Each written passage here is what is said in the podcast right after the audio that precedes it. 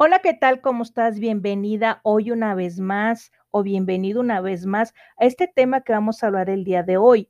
A lo mejor tú no te has dado cuenta y eres una persona que practica la procrastinación. Y te has de decir, bueno, ¿qué viene siendo esa palabra tan rara de procrastinación? Bueno, pues la procrastinación es la acción o el hábito que tenemos de retrasar aquellas actividades o situaciones que debemos de atenderlas cuando esas actividades nos representan algo abrumador, desafiante, inquietante, peligroso o difícil. Y a lo mejor lo podemos hacer por dos razones, por miedo o por pereza.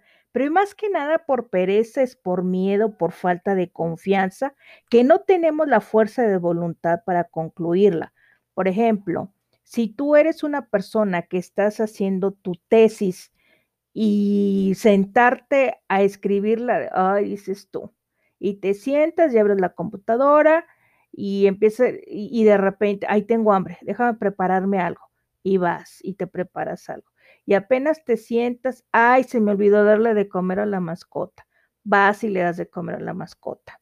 Y te sientas y de repente volteas y ves que el escritorio está sucio, ay, déjame limpiar el escritorio. Ahí estás tú practicando la procrastinación.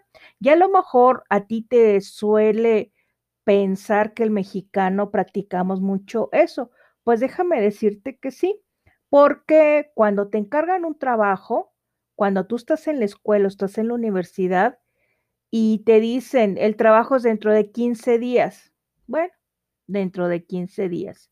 Tengo mucho tiempo, esa es una de las frases que debes de poner ojo o, una señal de alerta donde tú ya estás evitando, ah, tengo 15 días para hacer el trabajo, pasa una semana y no lo haces. Y resulta que la siguiente semana, el último día que tienes que entregar el trabajo es cuando te dedicas a hacer el trabajo, teniendo la oportunidad de hacerlo bien, de revisarlo, de buscar, de complementarlo, lo dejamos última hora. Vamos a decir, vas a ir al banco a pagar los impuestos y qué es lo que pasa. El último día, todo mundo haciendo los pagos. Entonces, en México sí tenemos ese hábito de procrastinar las cosas. Por ejemplo, tenemos que ir a sacar las placas de nuestro coche o pagar los impuestos del auto y el último día son las filas prefiero estar las filas largas. Me dan a mí, por ejemplo, enero y febrero y marzo se vence y el 29 de marzo y el 30 de marzo es lo que pasa. Es lo que sucede también cuando van a cerrar una tienda. La tienda la cierran a las 9 de la, de la noche, son las 8.50 y la gente está llegando todo última hora. Entonces ahí tú te puedes eh, darte cuenta si tienes esta, este mal hábito de la procrastinación. Pero vamos a analizar un poquito más. Existen dos tipos de procrastinadores. El primero, que son los eh, eventuales, que no se repite constantemente, pero existen los crónicos, que su evasiva o su evasión para hacer las cosas es muy repetida y es muy constante. Y aquí hay que tener mucho cuidado en ese sentido, porque algunas de las actividades que yo me puedo para hacer la evasión porque uno de los efectos de los medios masivos de comunicación es la evasión. La evasión es cuando si yo tengo un problema, si tengo una situación, no quiero pensar en eso, inmediatamente voy a la televisión a buscar qué es lo que hay en la televisión. Y ahí estás cambiándole de canales y tienes 120 canales y en los 120 canales no encuentras nada. Al no encontrar nada, inmediatamente tomas tu celular y empiezas a ver, déjame ver en el Facebook, déjame ver en Twitter, déjame ver en Instagram, déjame ver en TikTok y fíjate todo el tiempo que estás perdiendo ahí o si no, entrar al Internet.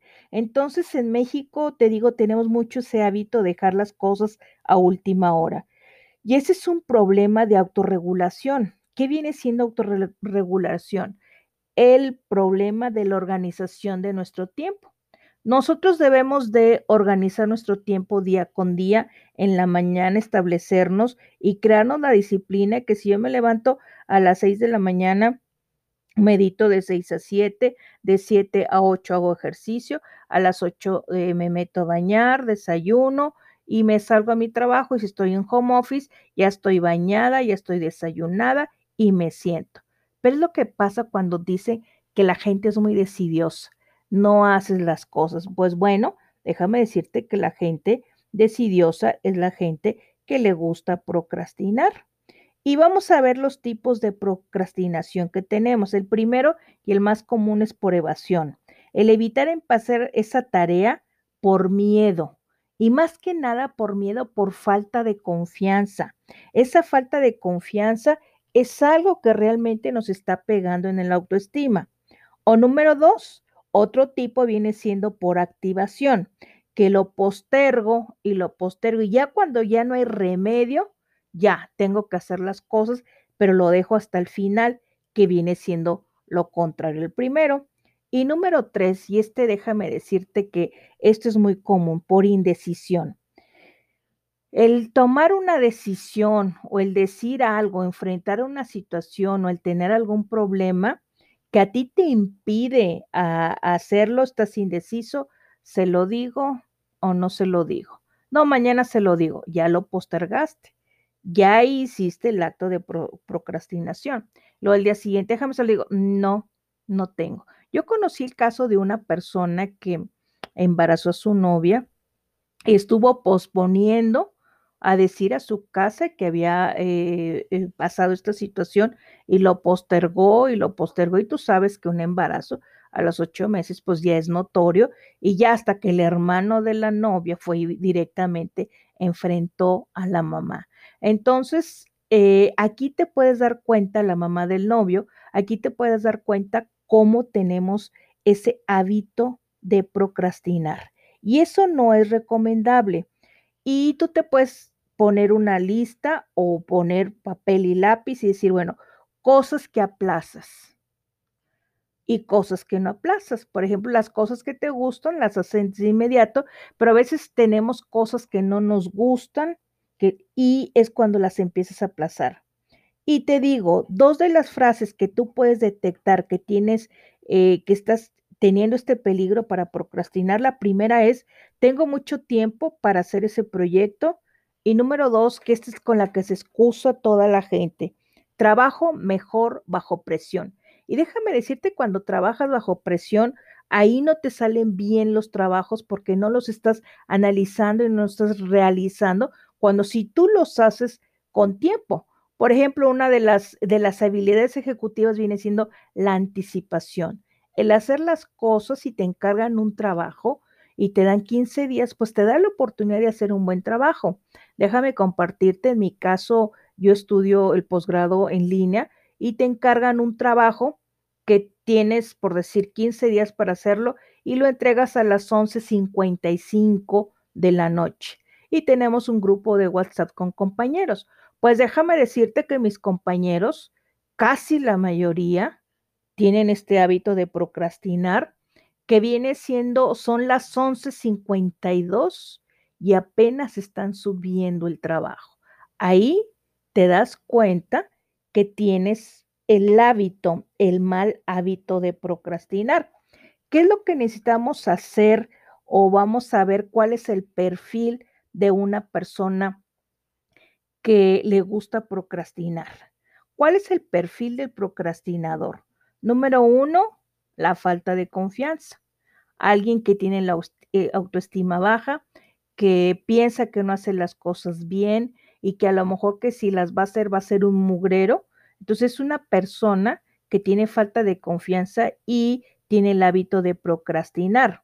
Número dos, hay personas que se distraen fácilmente con cualquier cosa. Ese es parte del perfil del procrastinador. Número tres, cuando estás estresado y tienes un trabajo y dices, híjole, no sé por dónde empezar. O estás evadiendo el empezar el trabajo porque te implica esfuerzo.